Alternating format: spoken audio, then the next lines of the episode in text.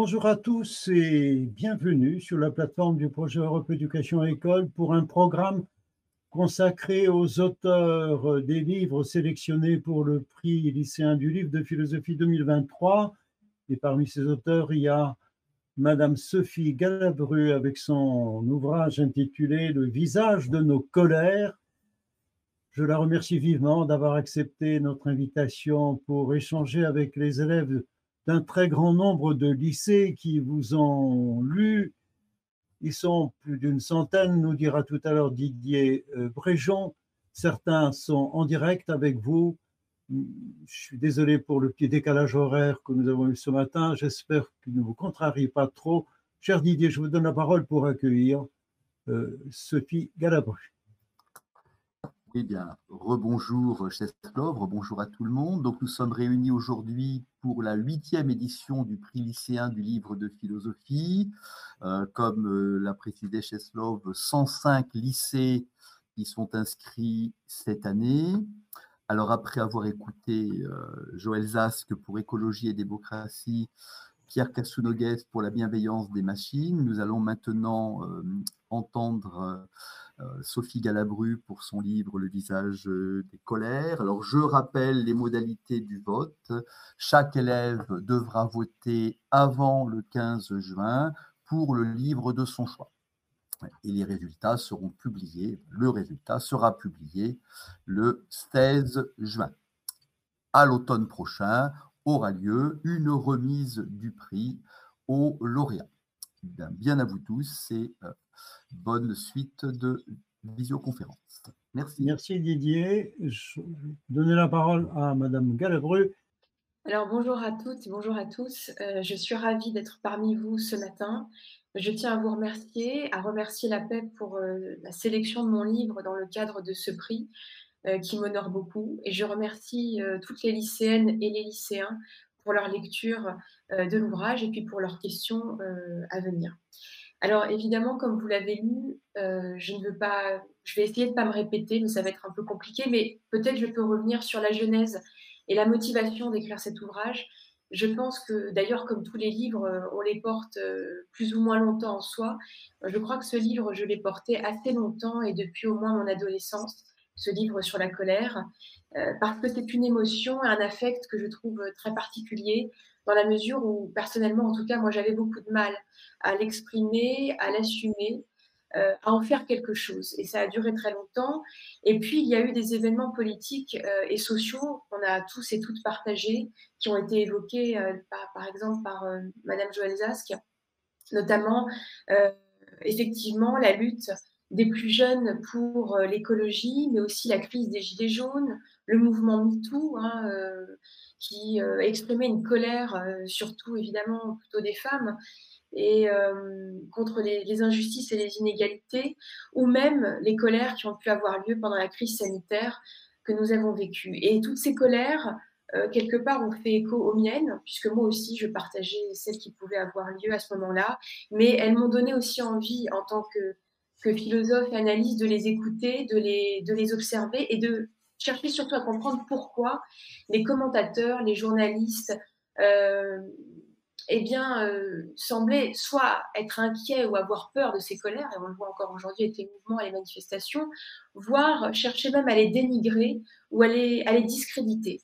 Et donc, mon ouvrage, surtout dans toute sa première partie, cherche à presque produire un travail d'historienne, enfin une enquête sur l'histoire de ce discrédit. Pourquoi ce dédain ou cette peur? Et donc, euh, il n'a pas été très difficile euh, de le comprendre, j'ai remonté l'histoire des idées, l'histoire de la philosophie, et j'ai pu voir que dans la philosophie occidentale, notamment euh, pour Socrate, pour le, le, socratisme ou le platonisme, ou encore le stoïcisme, il existe déjà une peur, une méfiance vis-à-vis des affects et des émotions, et notamment de la colère.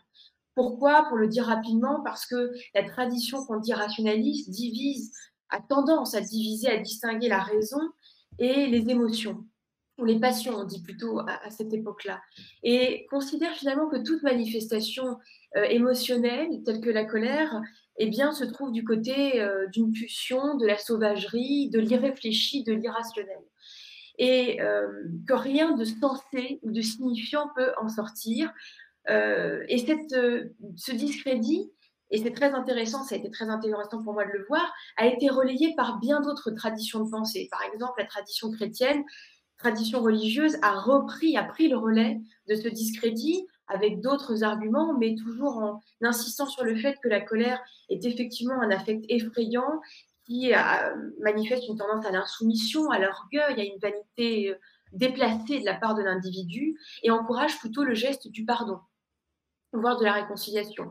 Et même dans notre société beaucoup plus désenchantée, euh, séculaire et euh, capitaliste, on trouve au XXe et au XXIe siècle le même discrédit, là encore pour d'autres motifs que j'analyse, hein, face aux inégalités euh, raciales, sexistes et, bien d'autres, face aux luttes socio-économiques, face aux révoltes des opprimés, eh bien, euh, c'est toujours le même dédain, euh, la même incompréhension qui surgit. L'ère finalement du consumérisme étouffe tous mes contentements et appelle plutôt les citoyens à entrer dans une forme d'attitude de consommation, de jouissance et aussi de séduction. Et de ce point de vue-là, la colère est absolument pas esthétique euh, et, favorisée.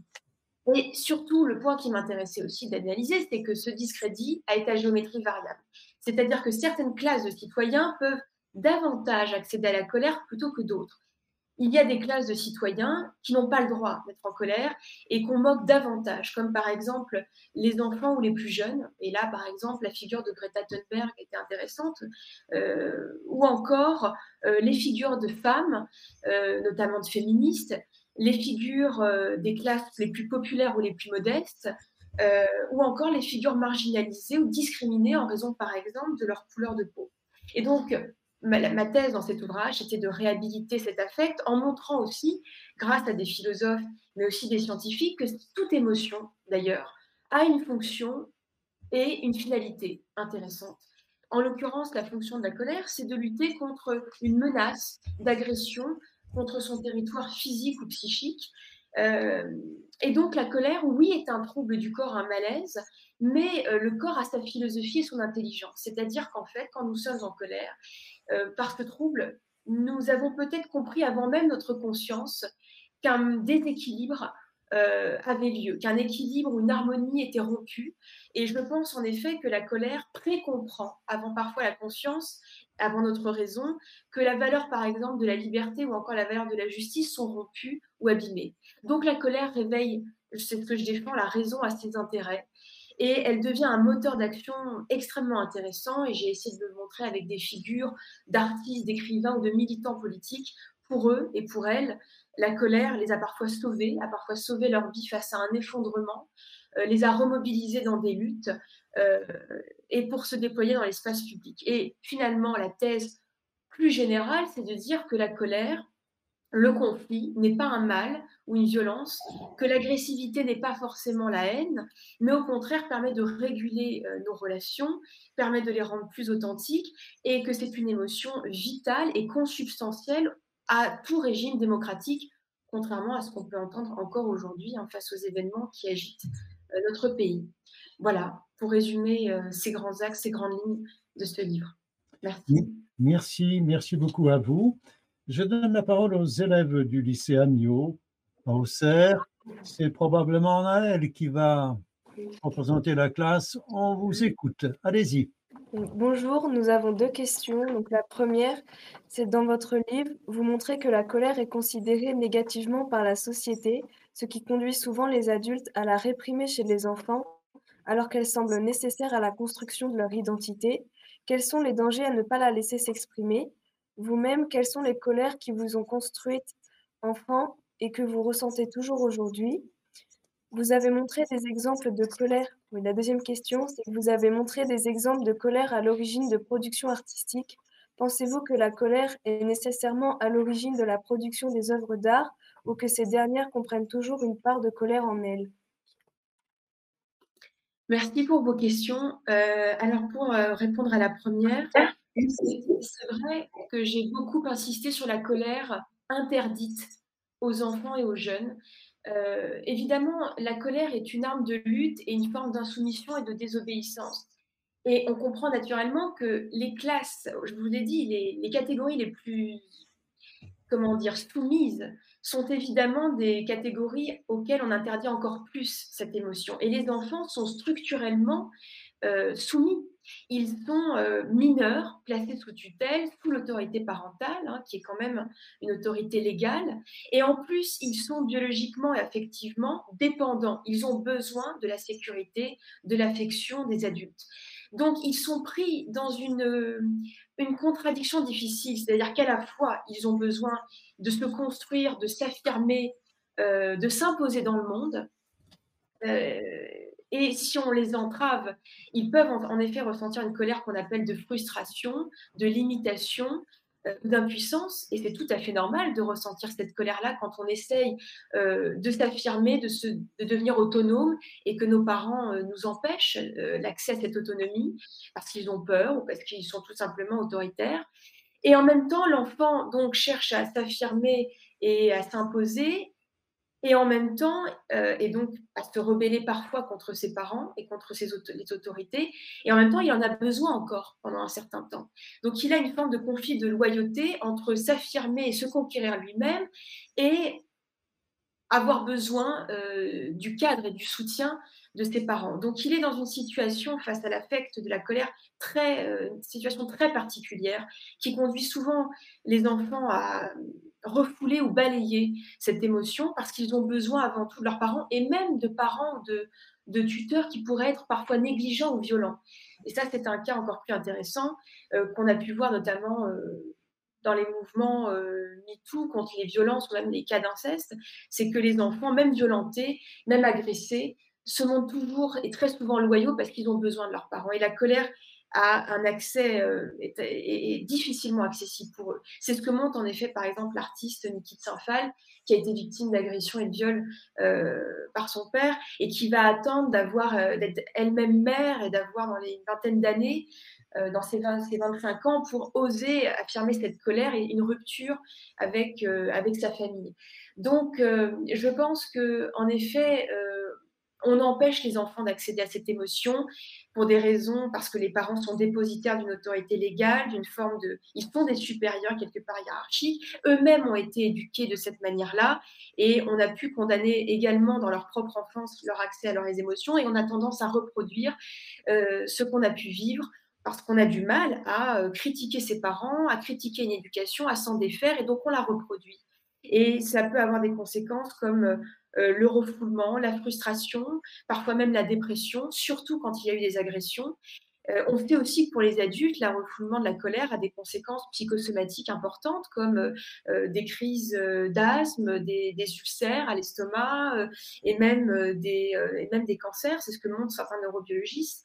Donc, il est important de lui donner un cadre pour s'exprimer et de ne pas la culpabiliser ou la discréditer, parce qu'en plus, le discrédit ne supprime pas la colère, mais a tendance à la faire enfler ou grossir et à ce qu'elle explose et parfois dans des mauvaises conditions euh, pour euh, l'individu.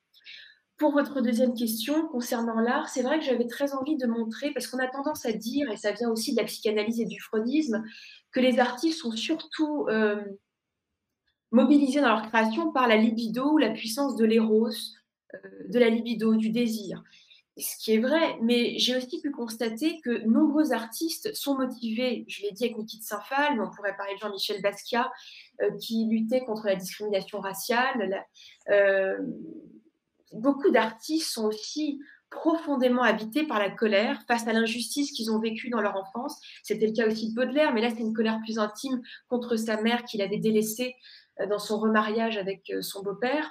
Donc il y a des colères intimes d'enfance, il y a aussi des colères aussi intimes mais politiques, hein, comme être discriminée en tant que femme, discriminée en tant que non-blanc par exemple, ou pauvre. Et ces colères intimes vécues dans le quotidien, qui sont aussi des colères politiques et sociales, sont des véritables moteurs de création pour de nombreux artistes. Euh, ou encore les colères, j'en parle d'Armand dans les années 60, qui détruit un certain nombre d'objets. Donc, pour, lui, pour manifester aussi contre la société de consommation, par exemple, ou pour montrer que la destruction a quelque chose de créateur. Et je pense qu'en règle générale, les philosophes, les écrivains ou les artistes sont des gens ou les militants politiques qui ne sont pas satisfaits du donné ou du réel. Être un artiste, c'est ne pas être satisfait de ce qui est donné ou de ce qui existe déjà, et c'est chercher à le recréer, à le reconfigurer, et ça veut dire avoir une part quand même de colère ou d'insatisfaction. Maintenant, il y a différents degrés. Il y a des artistes qui ne sont pas profondément engagés, mais qui sont quand même insatisfaits pour chercher à créer. Et puis, il y a des artistes beaucoup plus engagés, euh, par exemple comme le cinéaste Ken Loach, dont je parle beaucoup, et qui là sont insatisfaits également socialement et politiquement, et qui cherchent à révolutionner le réel ou à le changer. Et là, la colère, c'est un thème euh, de leur œuvre, et ils cherchent même à mettre en colère leurs spectateurs, à diffuser ou contaminer la colère. Voilà pour euh, mes réponses.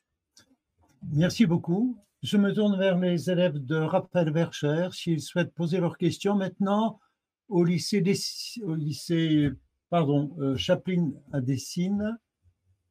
Allez-y, activez votre micro. On vous écoute. Votre micro. Asseyez-vous, cadrez bien. Très bien. Donc, euh, il y a un caractère positif de la colère et est-ce qu'il s'agit de sublimer les rages de notre enfance, mais comment on peut le faire concrètement? Merci. Merci. Comment sublimer les rages de notre enfance? Sublimer, ça peut vouloir dire, en tout cas en psychanalyse, euh, détourner euh, des pulsions qui sont jugées inacceptables ou intolérables alors, on peut sublimer, on l'a dit, par la voie artistique ou créative, hein. c'est-à-dire se lancer, euh, ou bien soit dans une activité artistique qui permet de faire de sa colère un thème complètement assumé, explicite, ou alors un moteur, une énergie qui permet de créer.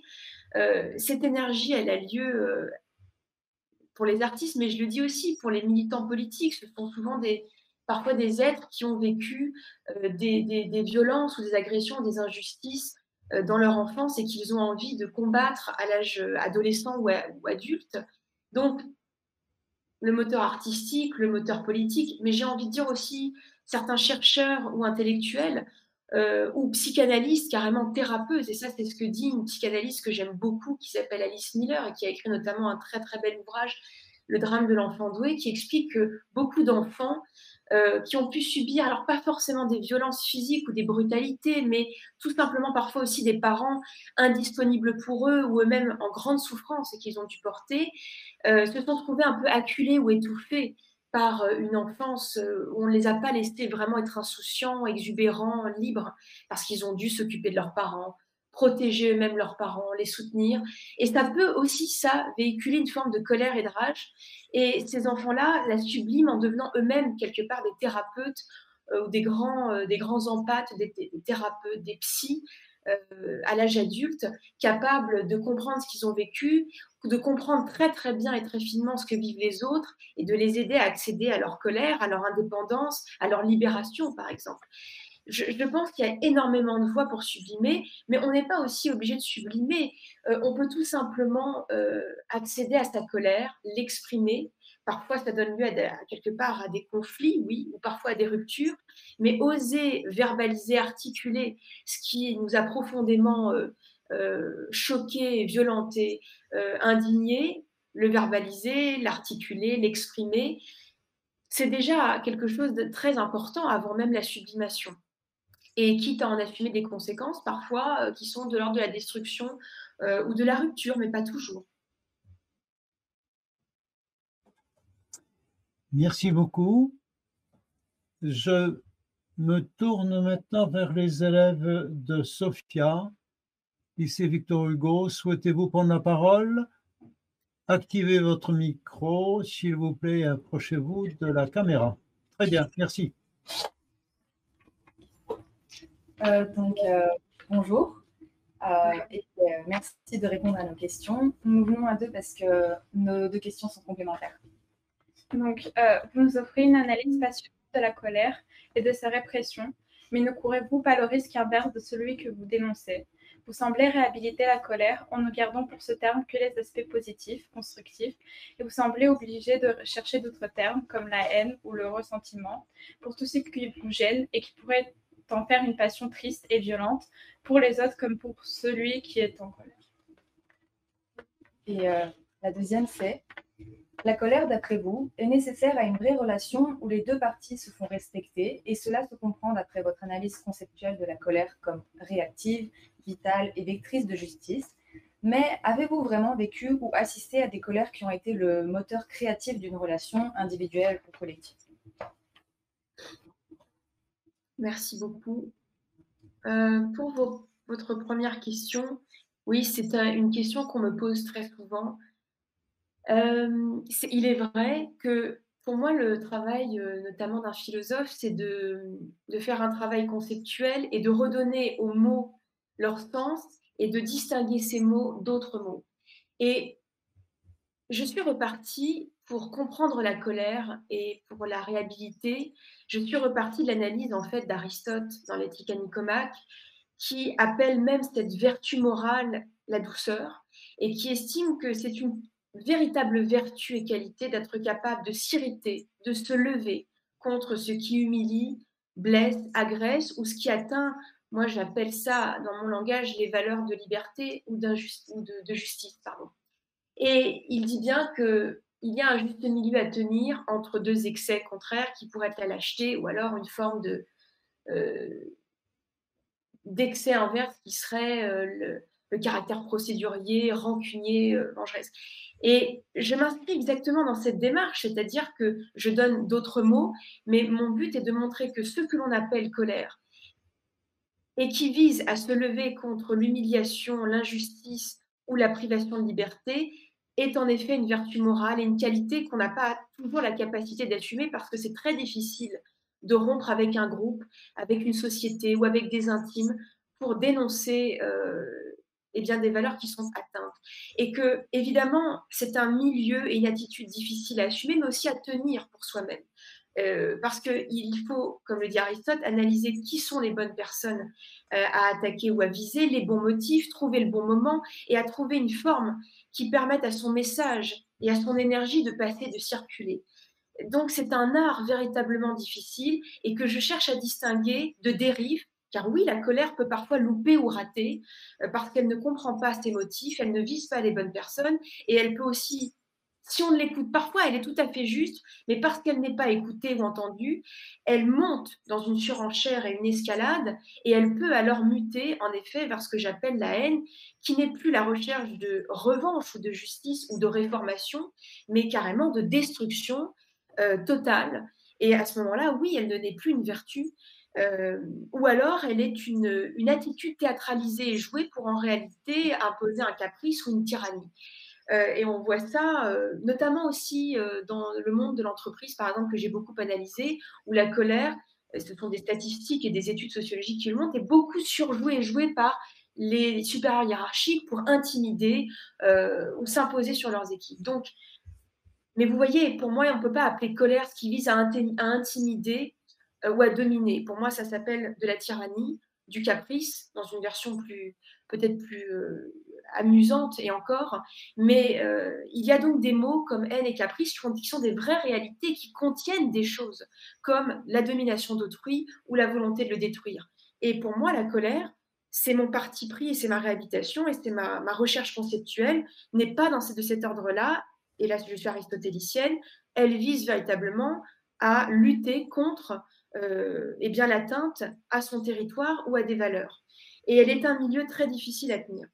Pour ce qui est de votre deuxième question sur euh, est-ce que j'ai pu assister alors, il y a des colères, bon, j'en parle notamment dans le domaine de la fiction ou du cinéma, où on voit qu'il y a des, des colères qui visent à libérer des individus ou à améliorer leurs relations, ou alors je, m'inspire d'une correspondance qui a véritablement existé entre Pagnol et Rému, qui étaient deux amis profonds et qui passaient leur temps à, s'engueuler, euh, à être en conflit, à conflictualiser.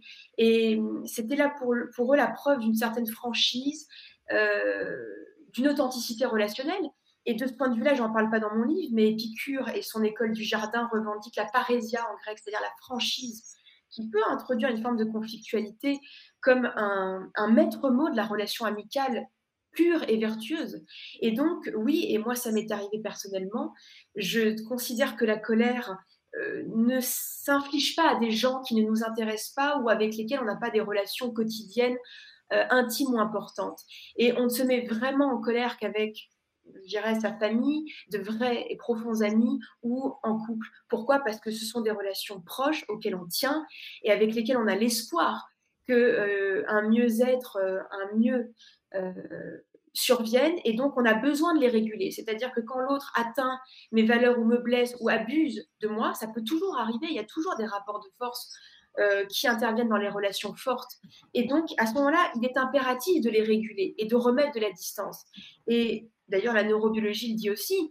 Alors, soit on fuit, mais c'est quand on n'a vraiment pas espoir de pouvoir réguler une relation, soit on manifeste un peu d'agressivité ou de conflictualité ou de colère, mais pour remettre à juste distance. Et c'est vital pour éviter justement la grande violence, la rupture totale et l'exaspération, l'épuisement de nos relations. Donc oui, moi personnellement, je l'ai vécu et je l'ai vu et constaté, la colère est un régulateur mais il faut pouvoir l'accepter pour ne pas avoir peur et donc oser euh, animer ces relations de conflictualité, euh, évidemment. Merci beaucoup. Euh, est-ce que vous avez encore un peu de temps à nous consacrer? Il y, aura peut-être une question à Orléans, lycée Jean Zay. Je vous cède la parole. Allez-y. Bonjour. Bonjour. Bonjour. Alors, euh, dans votre livre, vous présentez la colère comme un moteur de changement dans la société. Et du coup, on se demandait, est-ce qu'au final, euh, la colère, elle ne elle serait pas un peu égoïste? Parce qu'elle est toujours par rapport à nous Et donc, est-ce que ça risquerait pas, en fait, euh, de, de nous entraîner vers une société qui serait basée sur la loi du plus fort, en quelque sorte?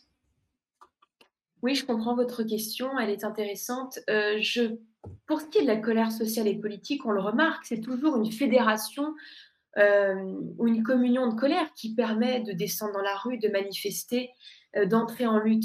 Euh, je pense que la colère est un affect à la fois qui se joue toujours dans le quotidien et l'intime, comme je viens de le dire, et qui a parfois des résonances politiques. C'est-à-dire que quand on est en colère parce que on est victime d'inégalités dans, je ne sais pas, la répartition des tâches, euh, puisque c'est un sujet important, par exemple dans les couples notamment hétérosexuels, dans les rapports hommes-femmes.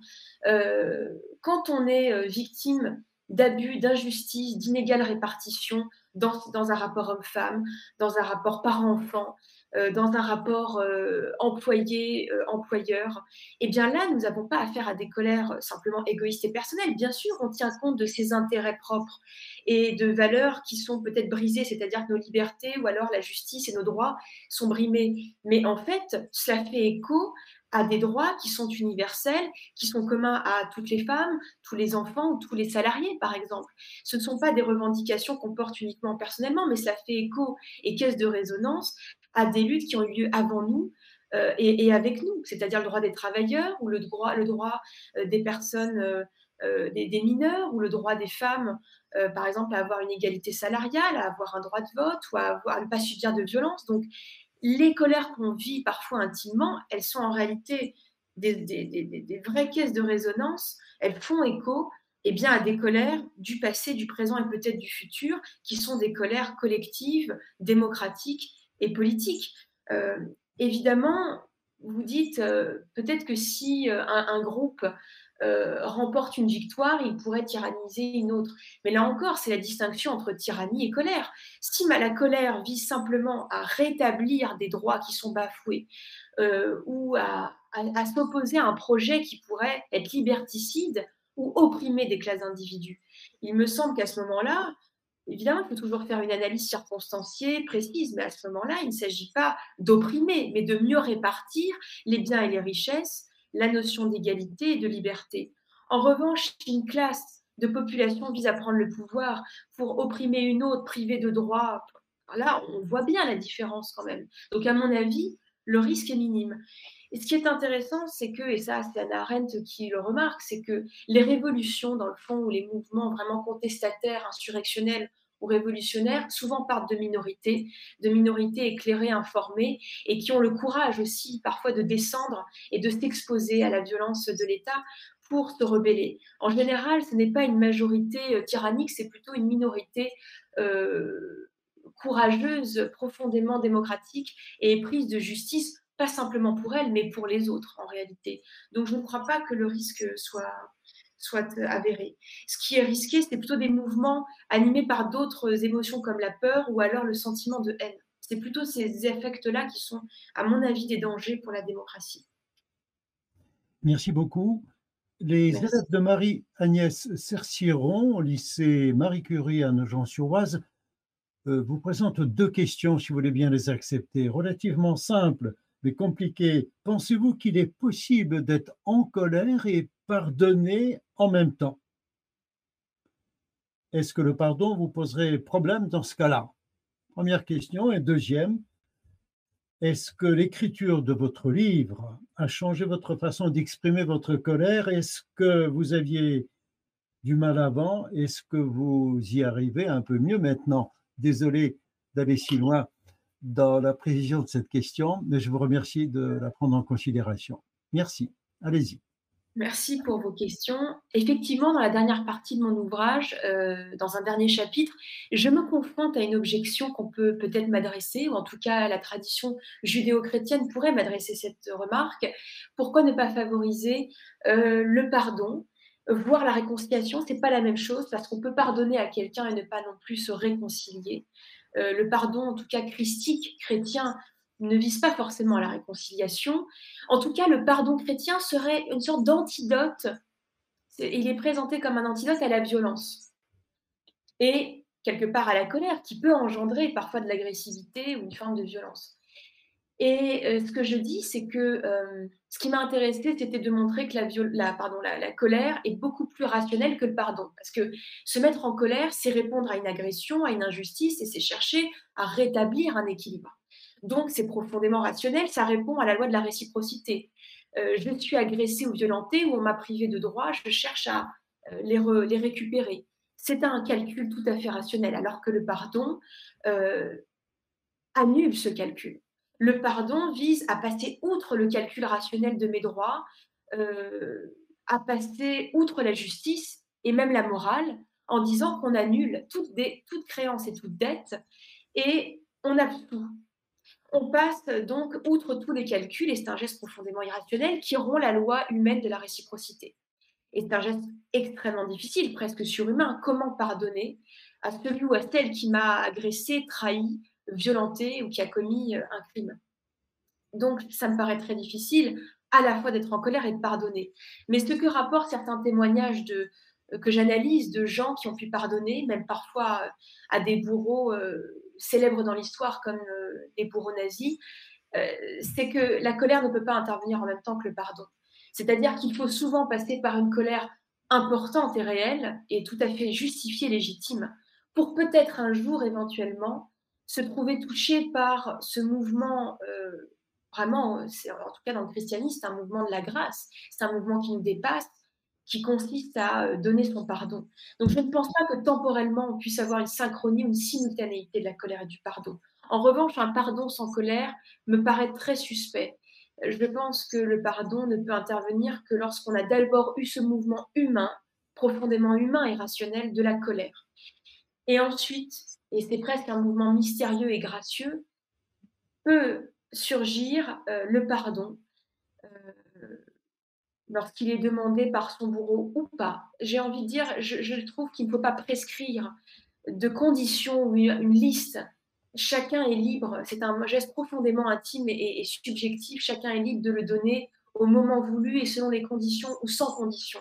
Mais il me paraît suspect de penser que ce pardon pourrait émaner sans un mouvement humain de colère. Et d'ailleurs, ce n'est pas ce que défendent les textes bibliques. Et pour ce qui est de, mon expérience personnelle d'écriture, ce livre euh, m'a peut-être permis de, mieux défendre et assumer mes propres colères, mais je ne pourrais pas dire euh, qu'il m'a rendu complètement accessible à 100% cette émotion. Je pense que c'est un affect toujours très difficile à assumer dans sa vie parce que ça implique par moments euh, de se placer en conflit avec des gens qu'on aime, ou avec des gens avec lesquels euh, on a affaire quotidiennement dans son travail, dans sa vie. Et c'est toujours difficile d'oser euh, prendre sa place, d'oser assumer une prise de distance, d'oser assumer une critique des autres. C'est toujours très compliqué et difficile, surtout dans notre société pétrie de d'appel à la séduction, à la, à la pacification des rapports, et qui tend toujours à, à culpabiliser ou à presque criminaliser tout mouvement de colère. C'est toujours difficile d'y accéder, c'est toujours compliqué. Mais il est vrai que l'écriture de cet ouvrage m'a permis sans doute de un peu plus y accéder ou d'un peu plus l'affirmer avec simplicité et, avec tranquillité. Oui. Je vous remercie pour vos questions. Merci beaucoup à vous. Cher Didier, juste un mot, puisque c'est toi qui organise l'essentiel. Eh bien, oui, eh bien, le dernier mot, c'est euh, pour vous remercier tous, pour remercier donc Joël Zask, Pierre Cassounegues et Sophie Galabru. Euh, vraiment, euh, on a passé un, bon moment. Merci de, ben, de tout ce que hum, vous avez dit. Merci de votre participation active à ce prix. Eh bien, je vous rappelle hein, que chaque élève votera hein, euh, avant le 15 juin pour euh, le livre qu'il a préféré. Voilà, ben, le mot de, de la fin. Alors, j'ai un élève euh, ici puisque, qui voulait poser une question à Sophie Galabru. Est-ce que j'ai encore le temps? C'est trop tard. le temps de lui poser une question? Mais on... est vraiment en retard. Mettez le haut-parleur. Est-ce que. Allons-y. Allons-y. Il arrive. Alors, Une réponse très courte. Alors, il s'appelle, il s'appelle Mathis. Allez-y, Mathis. Bonjour, Mathis. Bonjour. Euh, je voulais savoir, euh, les rassemblements et manifestations pour la réforme des retraites vous ont-ils fait réfléchir au bienfait de la colère et de quelle façon? Ils m'ont pas fait réfléchir, ils m'ont confirmé combien la colère euh, des manifestants était aujourd'hui euh, discréditée et criminalisée avec la fameuse opposition, la colère de la rue contre la légitimité euh, de la Constitution ou du gouvernement. Or, la colère démocratique survient aussi c'est l'histoire de notre pays, 1789, qui nous le montre. Hein. La colère de la rue est profondément légitime, compréhensible et démocratique. C'est elle qui fait euh, advenir de nouveaux droits, de nouvelles libertés et réformer euh, parfois même les constitutions. Voilà ce que je peux vous répondre en deux mots rapidement. Merci infiniment, Madame Galabru, pour euh, votre beaucoup. disponibilité et vos réponses. Nous arrivons au terme de cette troisième partie de notre programme. Elle sera disponible très rapidement grâce aux travaux de Jean-Luc Gaffard à la régie, je pense d'ici quelques jours. Consultez notre site internet, consultez aussi nos plateformes de podcast comme Deezer ou Spotify. Euh, très bonne journée à tous et au plaisir peut-être de nous retrouver encore l'année prochaine pour la partie suivante de ce magnifique prix lycéen du livre de philosophie organisé par l'Association de professeurs de philosophie et d'enseignement public. Merci à tous les participants et merci à ceux qui ont l'année prochaine, bien sûr. Merci. Invitation à échanger en direct.